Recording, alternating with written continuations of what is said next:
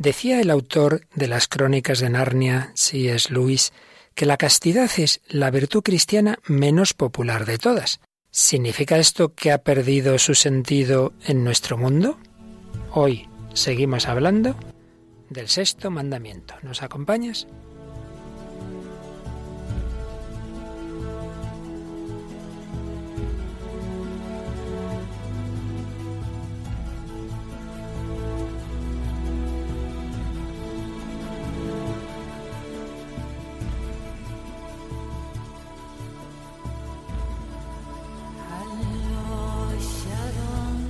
El hombre de hoy y Dios, con el padre Luis Fernando de Prada.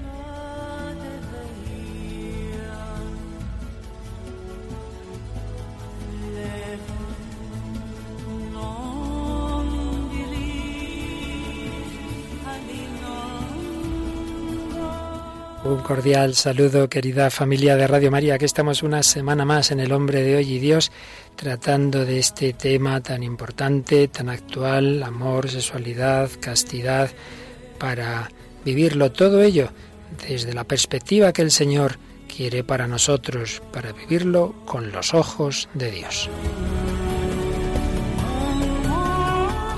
Y de nuevo tenemos a Raquel Sánchez Mayo. Hola Raquel, ¿qué tal vamos? Muy buenas, padre.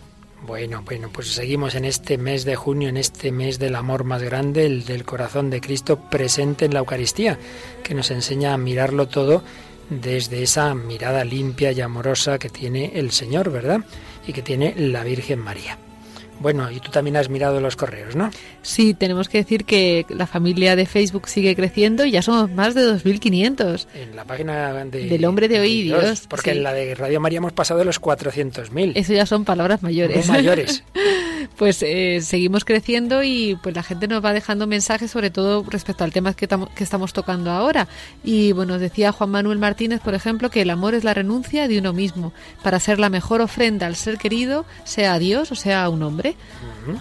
Y luego también nos enviaba un mensaje José que nos decía, queridos Padre Luis Fer y Raquel, os agradezco profundamente el magnífico programa que habéis dedicado esta noche al amor una ayuda para los que estamos ya casados, pero no menos para los que están en distintas situaciones, incluso los que no entienden los planteamientos de la Santa Madre Iglesia.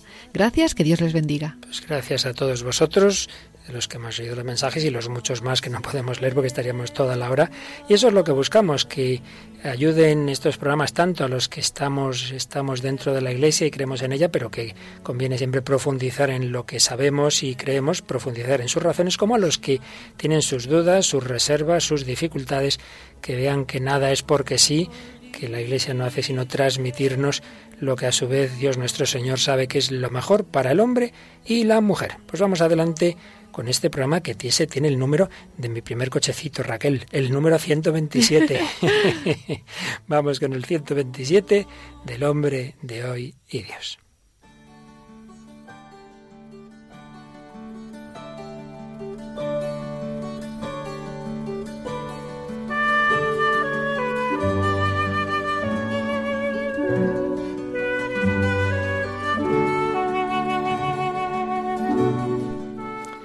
Es Luis, el autor de las Crónicas de Narnia, escribió en una ocasión sobre la castidad y empezaba así.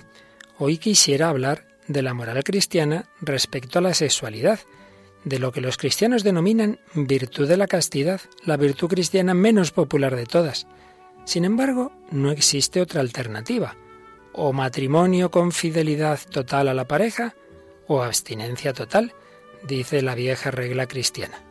Cumplir esto resulta tan difícil y tan contrario a nuestros instintos que o bien la Iglesia está equivocada, o bien nuestro instinto sexual se encuentra desviado por completo. Buena alternativa nos planteaba este autor que era agnóstico y se convirtió al cristianismo. ¿Está la Iglesia equivocada o estamos mal nosotros? Tenemos ahí un, un desorden en nuestras inclinaciones.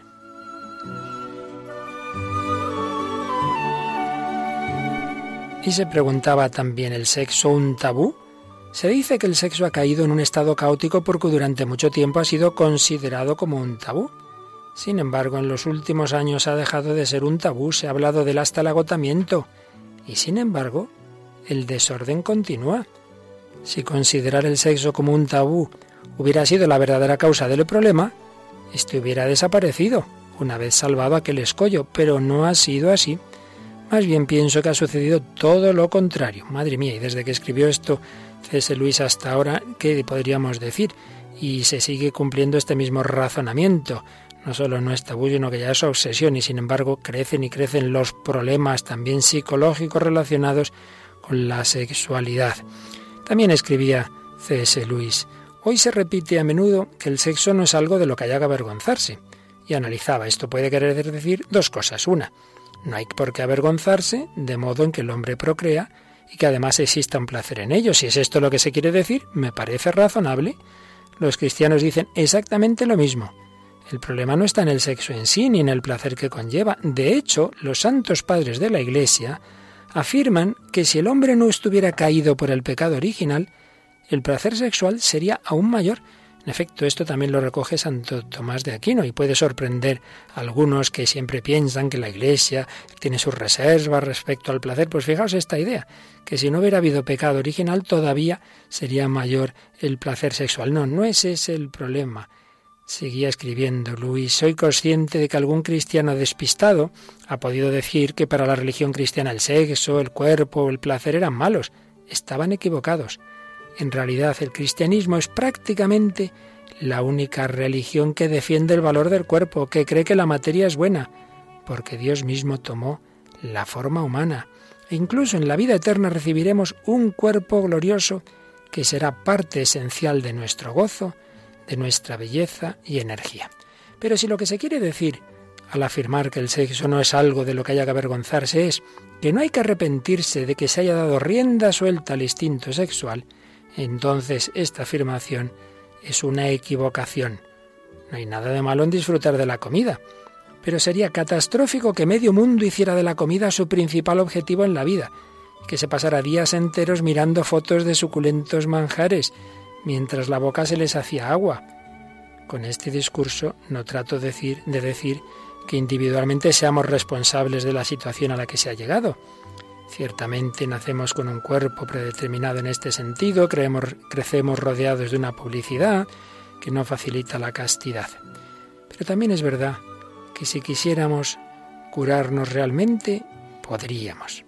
Cuando un hombre intenta vivir de acuerdo con la moral cristiana y se decide a vivir célibe o a casarse con una mujer y serle fiel, puede que al principio fracase, pero mientras se arrepienta y vuelva a empezar, estará en el buen camino, no se hará daño, y si busca sinceramente ayuda, la encontrará.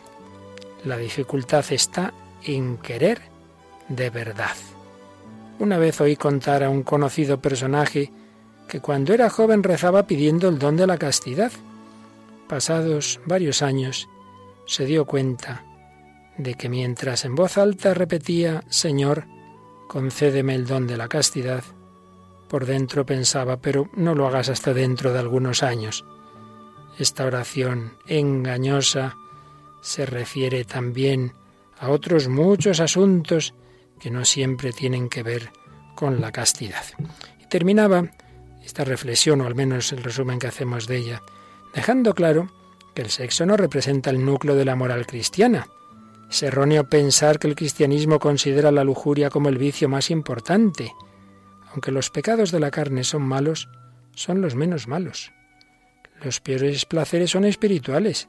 El placer de dejar mal a los demás, el de mandar, el de asumir un aire de superioridad, el de tener como regla contradecir a todos, los placeres relacionados con el poder y el odio, etc. Y es que hay dos fuerzas dentro de mí que pugnan contra el ser humano que quiero llegar a ser, el yo animal y el yo diabólico. Este último es el peor de los dos. Fijaos, el yo animal y el yo diabólico. Este último, el diabólico, es el peor. Por ello, probablemente un hipócrita frío y convencido de sí mismo esté más cerca del infierno que una prostituta. Aunque evidentemente lo mejor es no ser ni lo uno ni lo otro.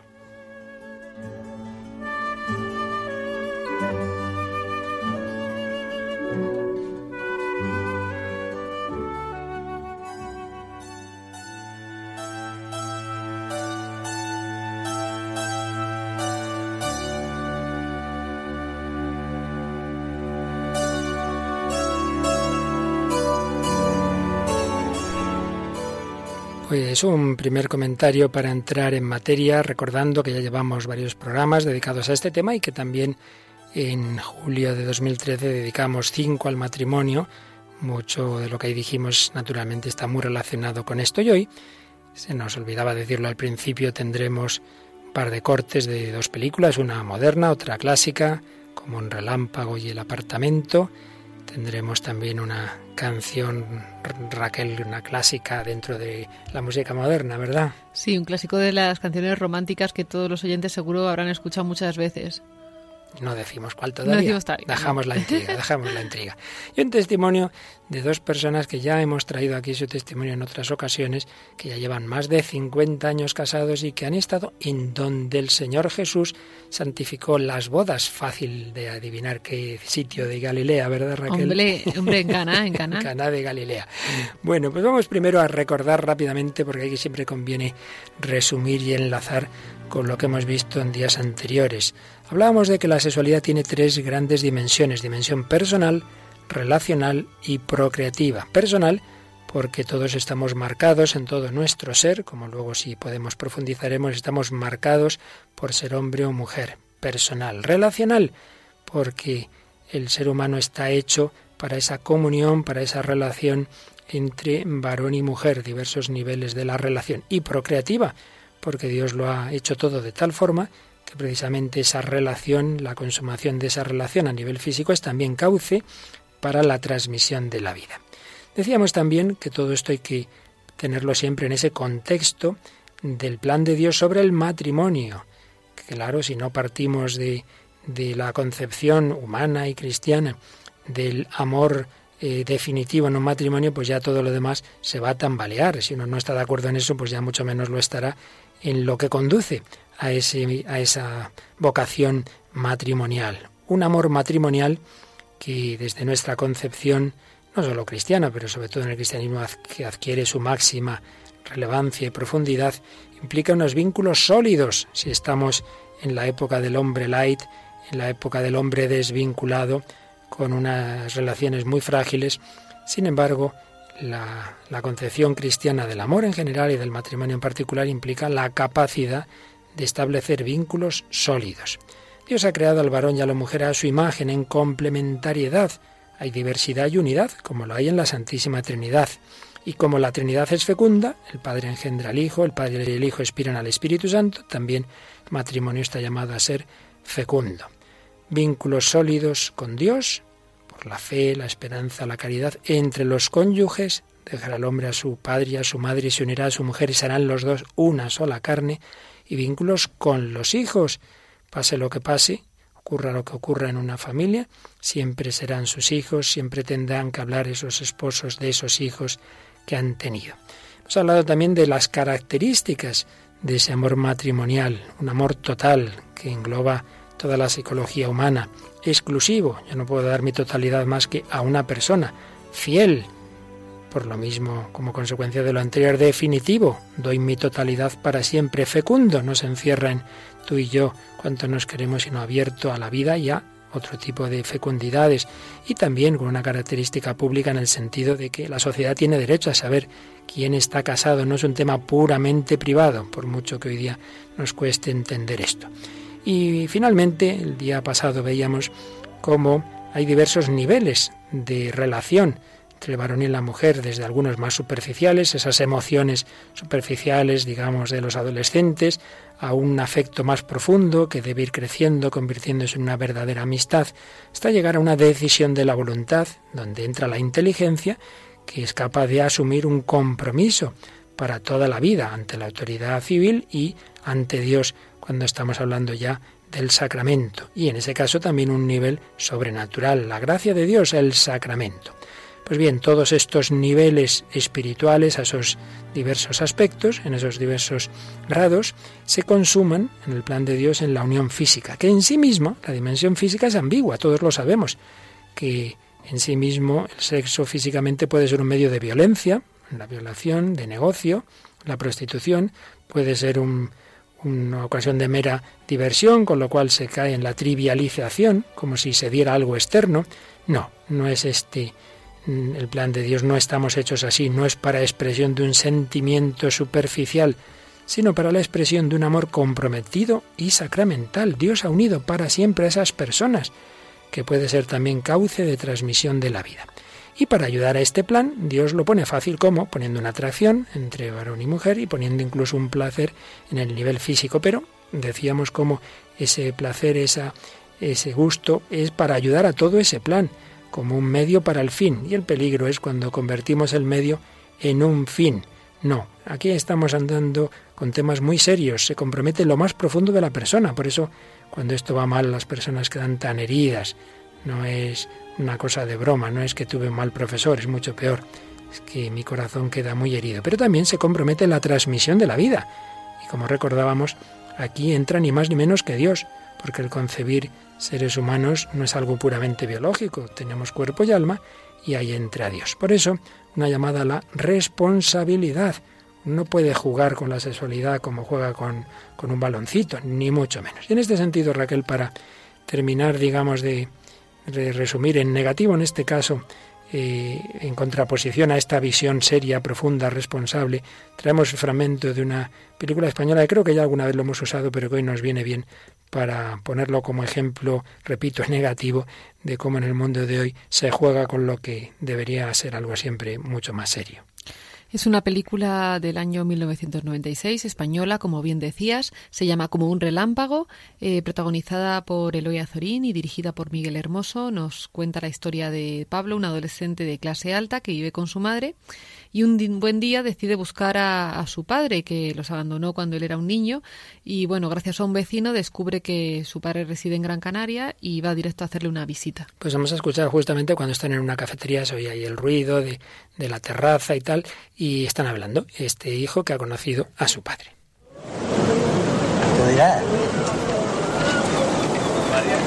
Bueno, pues... Quería decirte que que durante todos estos años yo he pensado mucho en... Quiero decir, en cómo serías, ¿no? ¿Tú no has pensado nunca en mí? Bueno, sí, algunas veces, ¿no? Sobre todo al principio, ¿no? Quiero decir, los primeros años. Después ya... ¿Quieres decir que te desentendiste del tema? ¿Te olvidaste de que tenías un hijo? Chaval. ¿Tú sabes cuántos hijos tengo yo? ¿Eh? ¿Tú lo sabes? Porque te voy a decir una cosa. Yo no. Mira, chaval, yo he tenido una vida, digamos, que un poquillo aventurera, ¿no? Calculo que debo tener seis. No, siete hijos. Repartidos por varios sitios. Bueno, eso que yo conozca. Bueno, pues ya ves una vida aventurera, Raquel jugando ahí que sin saber ni los hijos que tiene, en fin, un poquito decepcionante, ¿verdad? Sí, muy divertido para contar con los amigos, pero los hijos, son los que sufren las, las, pues eso, pues las malas decisiones y los egoísmos, pues lo ven desde otro prisma diferente, claro. Y es que no es algo, repetimos, para la diversión, sino para la responsabilidad. Quieres divertirte, pues hay muchas formas, ¿verdad? Pero no lo hagas con esta dimensión tan seria de tu persona y de la capacidad que Dios nos ha dado de transmitir la vida, que por cierto, decía Santo Tomás de Aquino, que en este sentido el hombre se parece más a Dios que los ángeles. ¿Por qué? Porque los ángeles no pueden tener hijos y Dios sí es muy fuerte. ¿eh? Sí, sí. Hay una, hay una imagen de Dios en la capacidad de engendrar hijos que no la tienen los ángeles, que es como ser un puro espíritu, no pueden, no pueden tener hijos.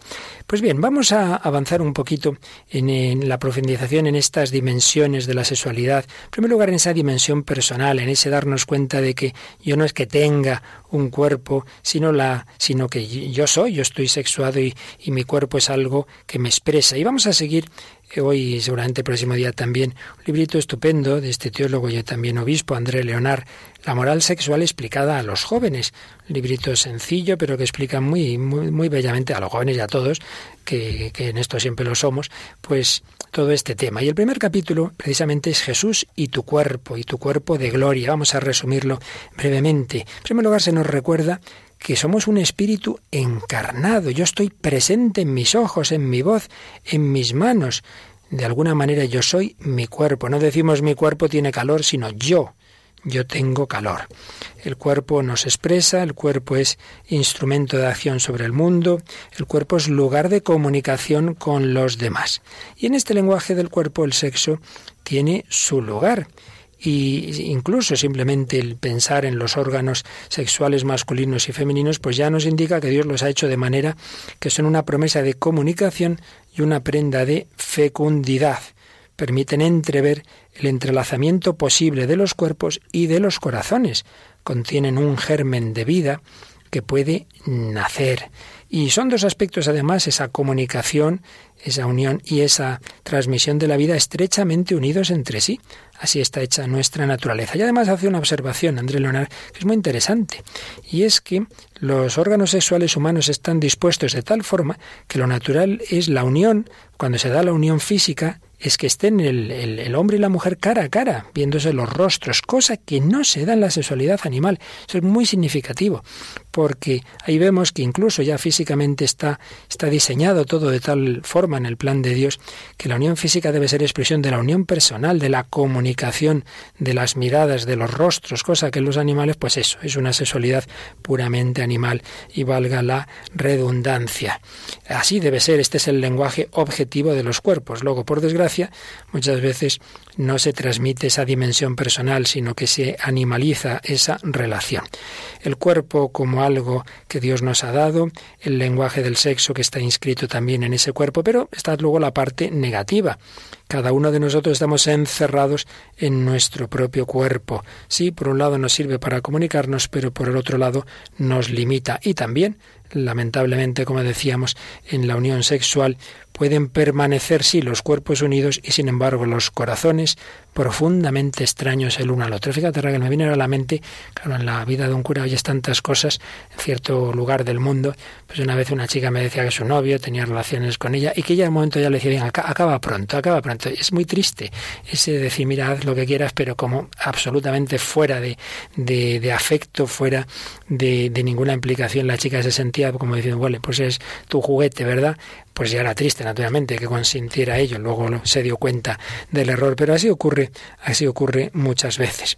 El cuerpo nos limita también, el cuerpo se expone a la, a la muerte, a la enfermedad, y también en este terreno sexual el impulso del instinto oculta una violencia ciega, un ímpetu anárquico, y que, como bien sabemos, muchas veces llevan a la muerte. Es impresionante que esas parejas que se han dicho palabras tan bonitas y tal, y luego todo lo que oímos tantas veces, cada vez más lamentablemente, lamentablemente este mundo que, que, se cree muy moderno y que ya no va a pasar las cosas del pasado y cómo crecen y crecen y crecen todos estos homicidios, todas estas violencias domésticas que, que se dan por una falsa concepción de, del amor, que era una pasión, que era un quererte para mi gusto, y cuando no haces lo que yo quiero, pues te quito de en medio. Por ello, ambigüedad del cuerpo, ambigüedad del cuerpo. Por un lado es algo muy bueno que Dios nos ha dado, pero por otro lado, eh, podemos, podemos dejarnos llevar por él, porque además, naturalmente, estamos en un mundo en el que ha habido el pecado original y otra serie de pecados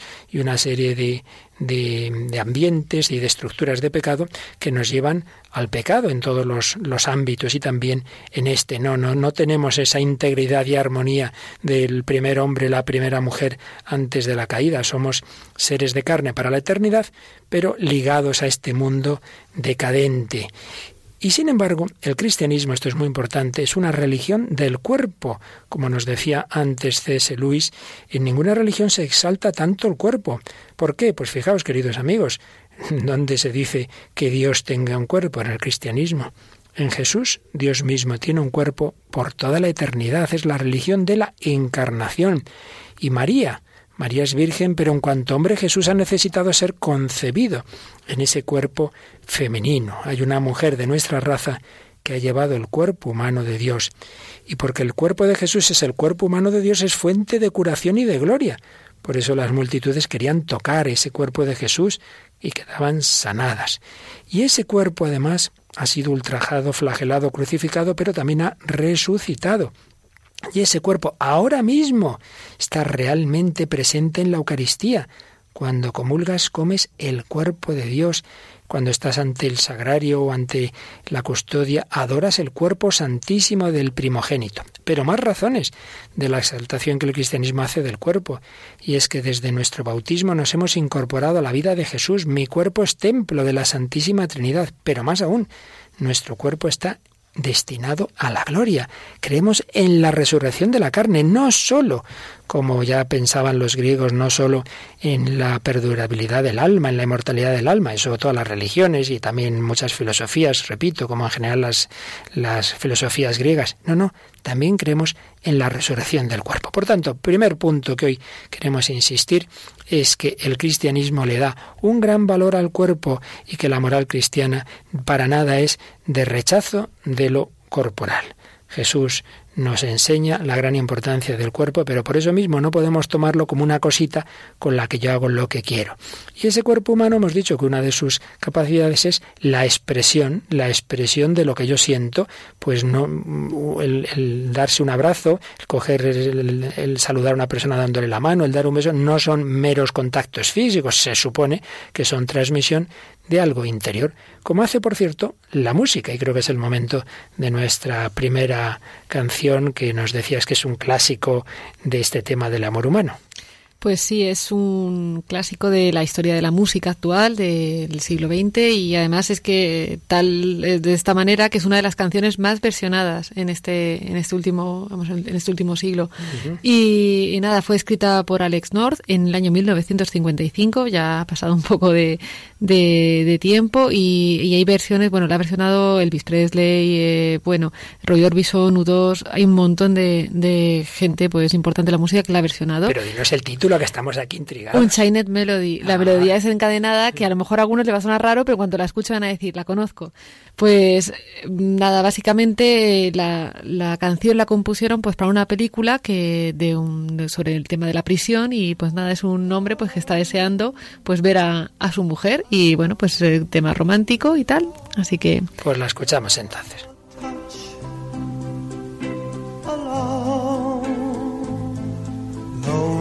time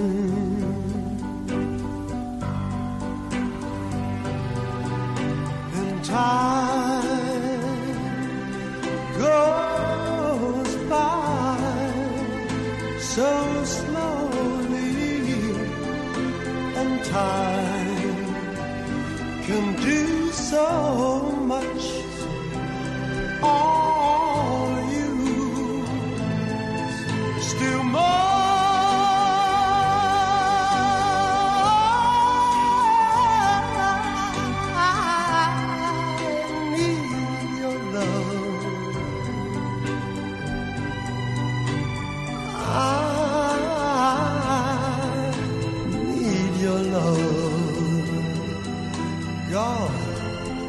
be your love. To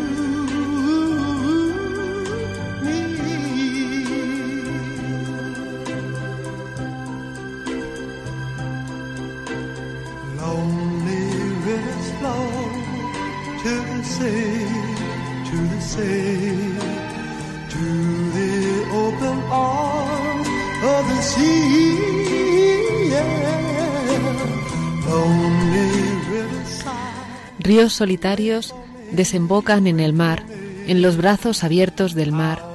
Los ríos solitarios suspiran, espérame, estoy volviendo a casa, espérame.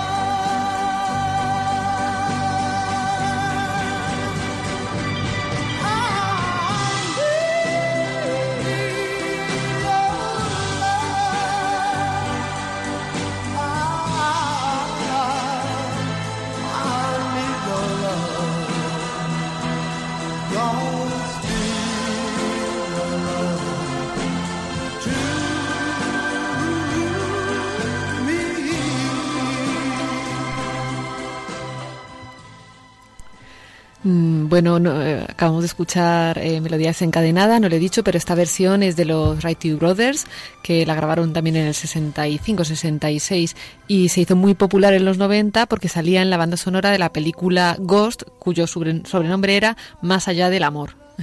Pues vamos a dejarla de fondo, aunque esté bajita, mientras seguimos resumiendo en El hombre de hoy y Dios en Radio María, en este programa que estamos dedicando al comentario al sexto mandamiento, concretamente a la castidad, al sentido del cuerpo. Estamos hoy siguiendo particularmente a André Leonard, este obispo y teólogo belga, en un librito La moral sexual explicada a los jóvenes, tras un primer capítulo que rápidamente hemos resumido sus ideas principales sobre Jesús y el cuerpo, tiene un segundo, Jesús y el amor humano que sobre esta melodía de este hombre que quería salir de la cárcel para volver a unirse con su mujer, pues nos puede iluminar el sentido cristiano de eso que es profundamente humano, ese deseo de comunión, ese deseo de un amor para siempre. Hombre y mujer los creó a imagen de Dios, los creó, varón y mujer. La diferencia sexual entre hombre y mujer está relacionada con la creación misma del hombre a imagen de Dios y sugiere que esa comunión entre varón y mujer se parece a la que Dios vive en el interior de Él mismo, como Trinidad. Nos recuerda también ese precioso libro del Antiguo Testamento, palabra de Dios inspirado por Dios, que es el cantar de los cantares, un cántico al amor. Pero realmente este, este cántico al amor viene a ser como un comentario poético de esa frase del Génesis que Jesús va a recoger cuando le pregunten sobre el divorcio. Dejará el hombre a su padre y a su madre, se unirá a su mujer y vendrán a ser los dos una sola carne. Recuerda también André Leonard que Jesús mismo bendijo el amor conyugal precisamente con su presencia en las bodas de Caná, que luego también recordaremos, y por su sentido del amor y del matrimonio para siempre, en oposición a ese divorcio que le planteaban pero además es que Jesús ha vivido el más grande matrimonio de amor de toda la historia humana. No, no, no por esas majaderías que a veces se dicen de que si le quería la Magdalena, que si no sé qué, que no tiene lo más mínimo fundamento, sino porque si Dios se hace hombre, no se iba a él a ligar a una sola persona determinada, ya se entiende que no, que él se quería desposar con la humanidad. Y aquí está la clave. El amor con el que Jesús se dona y se entrega a la humanidad es comprendido en el Nuevo Testamento como una verdadera alianza conyugal. Ya en el Antiguo Testamento, Yahvé se expresaba como el esposo, Israel era la esposa. Pues bien, en el marco de esta tradición, San Pablo ha comprendido el amor de Cristo con su iglesia. Y fijaos lo que escribe en Efesios 5, 25 y siguientes. Esposos, amad a vuestras mujeres como Cristo amó a la iglesia y se entregó por ella, para santificarla, purificándola mediante el baño del agua en virtud de la palabra, para mostrar ante sí mismo a la iglesia resplandeciente, sin mancha, arruga o cosa parecida, sino para que sea santa e inmaculada. La iglesia, esposa de Cristo. Cristo amado llama a la iglesia como a una persona, pero decir la iglesia es a ti y a mí, que somos la iglesia desde nuestro bautismo. Por otro lado, no es casualidad que Jesús, el Hijo de Dios, venido a este mundo sea un varón y la Iglesia en cambio sea esencialmente femenina, la prometida, la esposa, y además esté resumida, simbolizada en una persona, la Virgen María. Es que el amor humano está inscrito en el corazón mismo del Creador. La unión conyugal del hombre y la mujer es indisociable del más grande acto de amor de la historia, que es la cruz, donde Jesús se entregó por nosotros, se entregó por su esposa la Iglesia. Finalmente, señala André Leonard, cuatro rasgos característicos del amor de Jesús a su esposa, que obviamente deben ser rasgos del amor matrimonial. En primer lugar, un amor de alianza, de don de sí, de regalo de sí, don de sí al otro. El amor de Jesús no está vuelto hacia sí mismo de manera narcisista, a imagen de la vida eterna de Dios, que es una relación de amor entre las personas divinas. Jesús ama en el olvido de sí, Cristo amó a la Iglesia y se entregó a sí mismo por ella. Efesios 5:25 y San Pablo dirá, vivo de la fe en el Hijo de Dios, que me amó y se entregó a sí mismo por mí. Gálatas 2:20. Regalo de sí, amor de alianza. Segundo lugar, amor espiritual y corporal, amor del corazón y del cuerpo. Cristo nos ha amado evidentemente con su inteligencia, su voluntad, su corazón, pero también con el cuerpo que ha consentido que se rompiera en la cruz. Tercer lugar, amor indisoluble, amor eterno. Nosotros podemos serle infieles, pero Él siempre será fiel a su amor. Él nunca se va a divorciar de la humanidad y Él nunca te va a abandonar. Cuarto lugar, amor fecundo. La alianza de Cristo y la Iglesia es fecunda, fuente de vida. De ese amor nacemos todos los cristianos, nace la vida nueva. De ahí brota la sangre y agua del corazón de Cristo, que representa cómo a través de los sacramentos nacemos a la vida de Dios. Este es el plan de Dios, este es el modelo supremo del amor de Dios a la humanidad, del matrimonio, y sobre este, estos rasgos del amor de Cristo, pues está, debe plasmarse el amor matrimonial, y así lo han hecho y lo hacen infinidad de matrimonios. El hecho de que hoy día, por desgracia, vivamos en una cultura en que lo que está de moda es lo contrario, no anula tantos millones y millones de matrimonios que ha habido y hay en la historia y que hay ahora mismo, y también matrimonios jóvenes que quieren vivir así. Un amor de entrega, de donación, de cuerpo y alma, un amor eterno, un amor indisoluble, un amor fecundo. ¿Cómo estos, esta familia, cuyo testimonio hemos tenido ya más de una ocasión en este programa, que tienen infinidad de hijos y nietos, ya ni me acuerdo, Paco y Pilar, y que han tenido el regalo de precisamente por las bodas de, de oro de sus hijos de estar en Tierra Santa y vamos a escuchar unas palabras que les grababa una de sus nueras, colaboradora de Radio María, Natalia Fleta, a la vuelta de ese viaje a Tierra Santa y además nos van a decir un sitio muy particular donde han estado Paco y Pilar y vamos a escuchar este testimonio. Estoy aquí con mis suegros a su vuelta del viaje, uno de los viajes que llevan deseando durante mucho tiempo y que de todas sus bodas de oro fue el regalo que le hicieron de parte de todos sus hijos. Ya han estado allí y ahora mm, queremos compartir con los oyentes de Radio María pues esta experiencia tan bonita que ellos han tenido allí. Hola Paco. Muy buenas tardes, hija. Hola. Bueno, ¿cómo ha sido ese viaje tan, tan esperado? Eh, ¿Ha cumplido vuestras expectativas? ¿Las ha superado? No, las ha superado, las ha superado. Es que el, el viaje a Tierra Santa es una cosa que impresiona, aunque no tuvieras ganas de ir. Si encima resulta que llevas 20 años queriendo ir, mucho más. ¿eh? El hecho de que estés pisando las tierras que Jesús había pisado, aunque el viento haya llevado el polvo y todo lo demás, ¿eh? impresiona muchísimo. Eso de que vayas recorriendo y que te vayas pues bebe por Cana, que te vayas por el Tiberíades, que te vayas por mm, mm, todos los sitios donde él ha andado. ¿eh? Y que contemples lo que ha sido, pues que te el monte de las bienaventuranzas ¿eh? y que veas las, la piedra donde efectivamente se, se llevó a cabo la multiplicación de los panes y los peces y que sea esa misma piedra, no que sea otra. ¿Eh? Eso impresiona, pero muchísimo. Pilar, ¿y a ti cuál fue el sitio que más te, te tocó el corazón o qué? Bueno, yo creo que es que, eh, aparte del sitio, es que tú vas ahí porque tienes fe. Entonces yo llevo muchos años, yo creo que era toda mi vida con ese sueño de ir a Tierra Santa. Y al fin se cumplió. Pero lo más bonito de todo ha sido que a la vuelta, esa fe que la veías como un poco etérea, que decías, bueno, soy cristiana y tengo fe, resulta que a la vuelta te das cuenta que esa fe es una realidad. La has vivido, la has tocado. Has pisado por esos sitios que creía que, que no se podían tocar. Y sí, existen. ¿eh? Por las mismas piedras donde pisó Jesús hace dos mil y pico años, aunque te digan que ha habido 50 civilizaciones que han pasado por encima y que unos han destruido lo de otro, y a lo mejor esa piedra que a ti te dicen que no existe. Con que esté una, que es el Santo Sepulcro, y el Golgota, es suficiente. Impresiona, ¿no? Impresiona saber que en ese huequecito chiquitito nació Cristo. Impresiona el agujero donde estuvo en el Gólgota, donde llegó Cristo, donde fue crucificado Cristo. Impresiona el Santo Sepulcro. Impresiona saber que desde Cafarnaún hasta el Tabor hay tantos kilómetros y que los, recorrió Cristo a pie, no, no fue en avión, sino que a pie y kilómetros y kilómetros por nosotros. Creo que hubo un momento muy especial, vuestro tercer momento especial, que habéis vuelto a renovar los votos allí.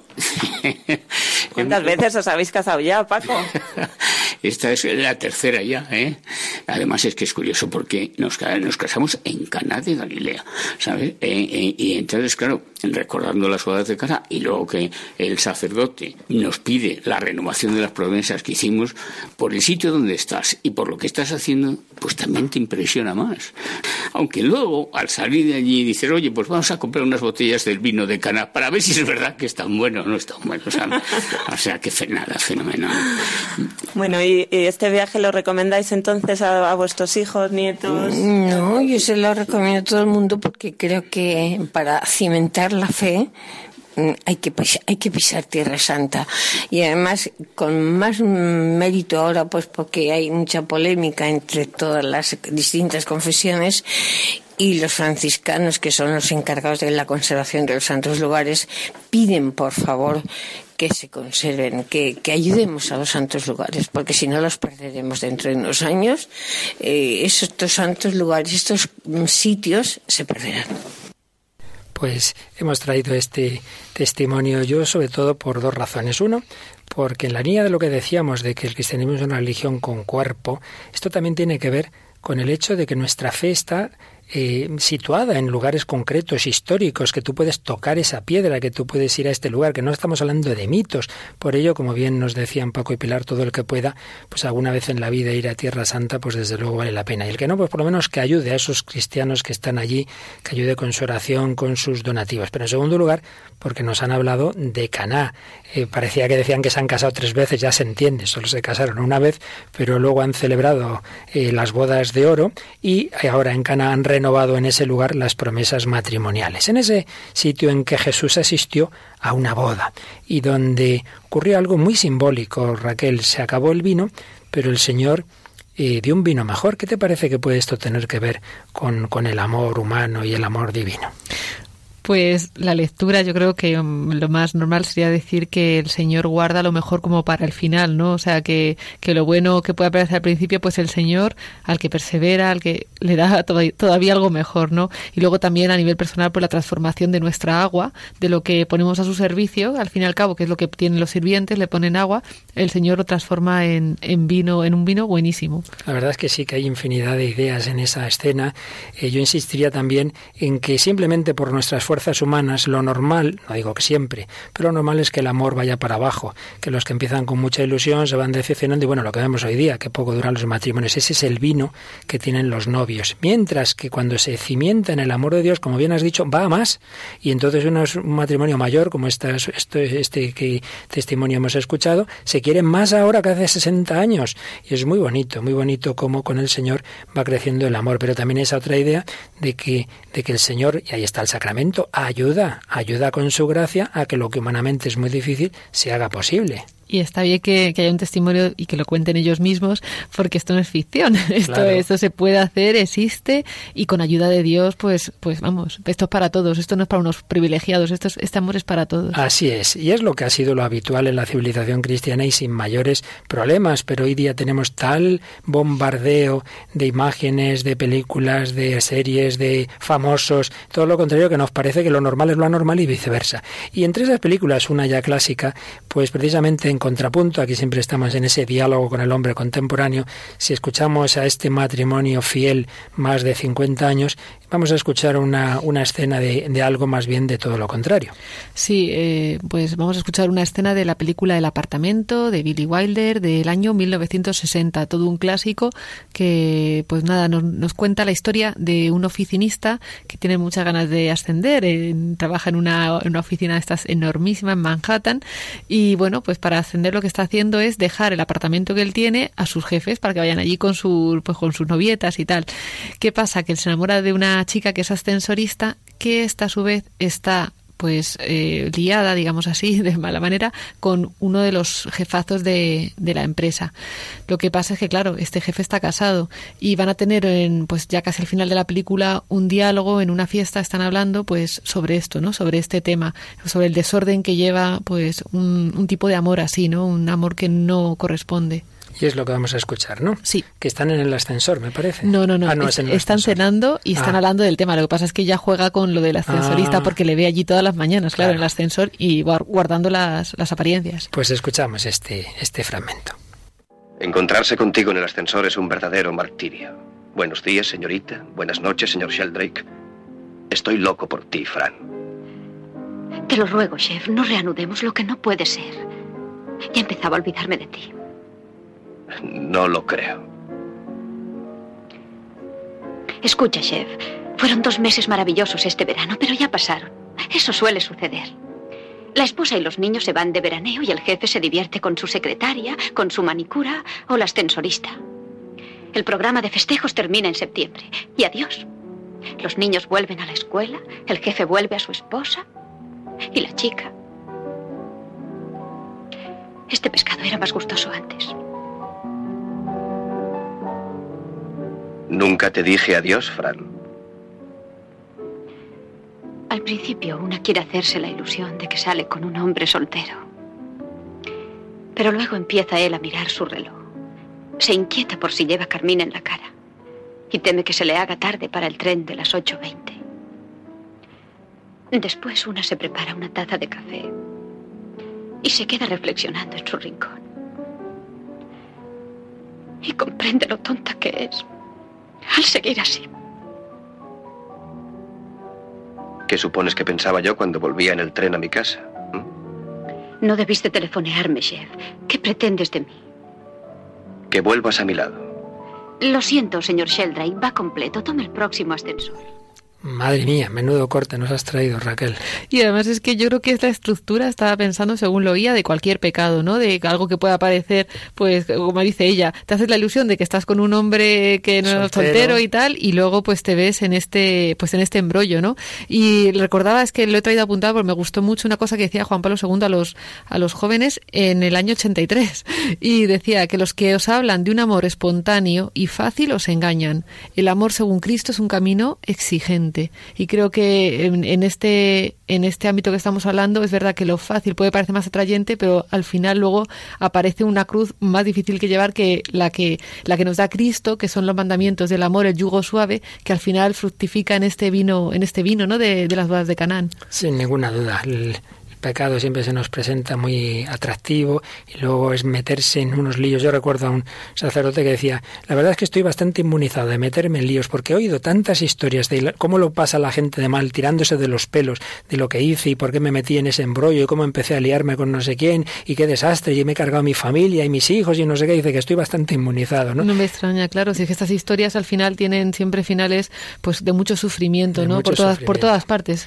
Por eso, queridos amigos, vamos terminando se trata de, de, que nos demos cuenta de que estamos llamados a lo que Dios sabe que nos va a llenar el corazón, que cuesta más, sí, pero que es mucho más satisfactorio. Y para que podamos darnos en ese amor verdadero hay que poseerse. Y aquí está el sentido de la castidad. Fijaos que bellamente explica el catecismo de la Iglesia Católica que es la castidad. Nos lo explica en el número 2337.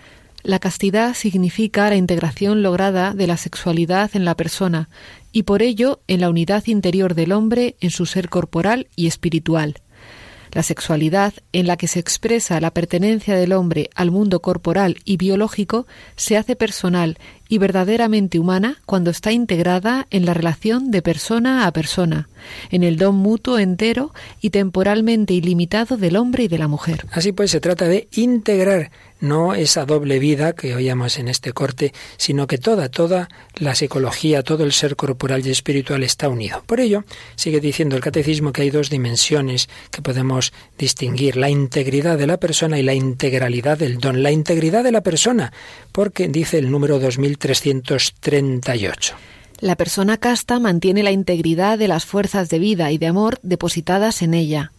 Esta integridad asegura la unidad de la persona, se opone a todo comportamiento que la lesionaría, no tolera ni la doble vida ni el doble lenguaje. Esa doble vida de ese marido que luego juega con la ascensorista, no, no, no, integridad, unidad de la persona. Pero claro, esto implica que necesitamos un aprendizaje, dice el 2339, del dominio de sí, que es una pedagogía de la libertad. La alternativa es clara, dice el catecismo, o el hombre controla sus pasiones y obtiene la paz, o se deja dominar por ellas y se hace desgraciado. Esta es la alternativa, lo demás son cuentos chinos. Si no mm, nos dominamos, si nos dejamos dominar, acabamos en el desastre, acabamos en la desgracia.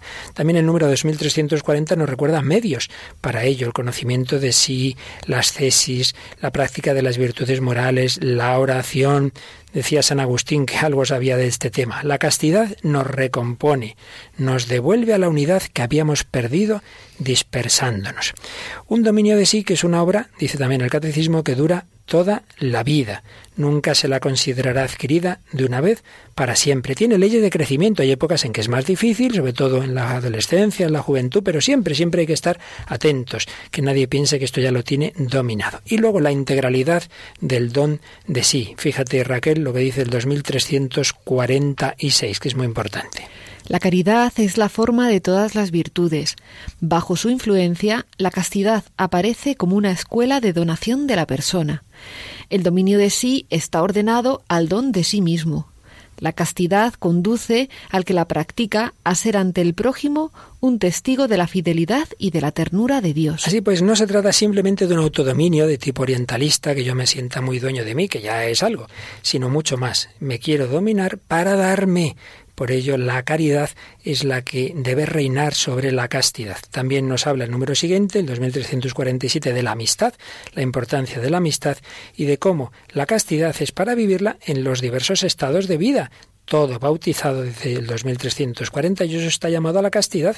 Hay una castidad del célibe, de la virginidad, hay una castidad de la persona casada, hay una castidad del soltero. Y finalmente leemos para terminar el 2350 también los novios están llamados a vivir la castidad. Los novios están llamados a vivir la castidad en la continencia. En esta prueba han de ver un descubrimiento del mutuo respeto, un aprendizaje de la fidelidad y de la esperanza de recibirse el uno y el otro de Dios. Reservarán para el tiempo del matrimonio las manifestaciones de ternura específicas del amor conyugal.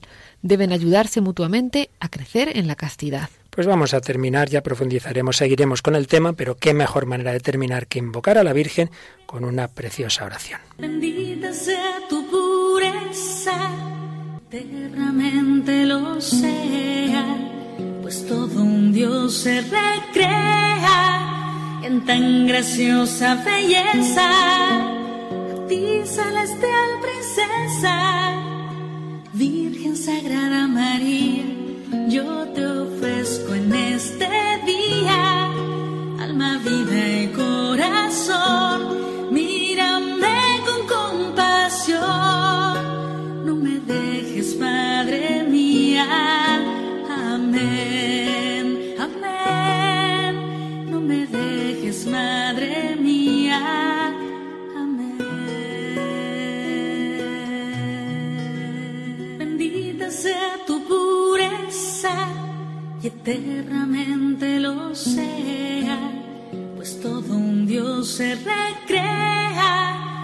Tan graciosa belleza. A ti, celestial princesa, Virgen Sagrada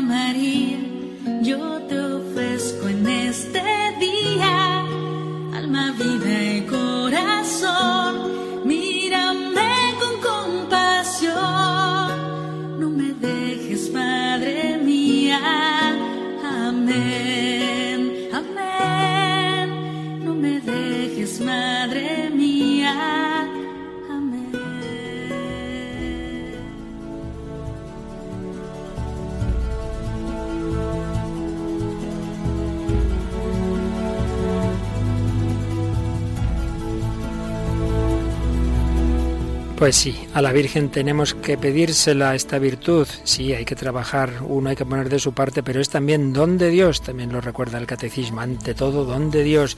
Y los dones se piden con humildad al Señor, a la Virgen, Señor, ayúdame como decía una vez una chica, con lágrimas en los ojos se lo pedía a la Virgen que me diera esta castidad, esta virtud que tanto nos cuesta en el mundo de hoy, pero nada hay imposible para Dios. Seguiremos hablando de ello, son temas muy bonitos para profundizarlos, pero hoy ya hemos tenido otra, otro nuevo empujoncito a darnos cuenta de lo que Dios nos promete en el verdadero amor y en lo que lo guarda. Y como siempre, igual que hemos leído hoy algunos correos y y mensajes podéis seguir escribiéndonos a Sí, el hombre de hoy y Dios, arroba radiomaria.es.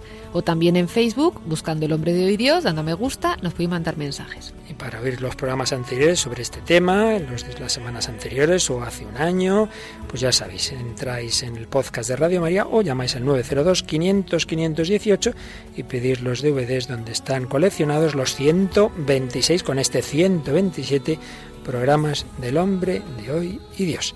Pues con el Señor os dejamos, con la Virgen María, que el corazón de Cristo sea siempre nuestro refugio, nuestro consuelo.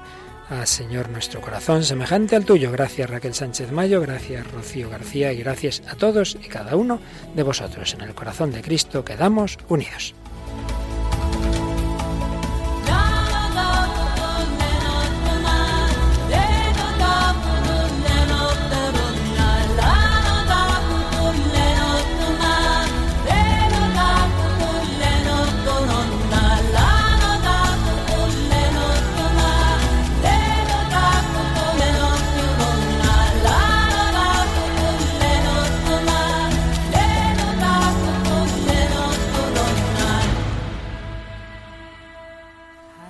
Así concluye El hombre de hoy y Dios, un programa dirigido en Radio María por el Padre Luis Fernando de Prada.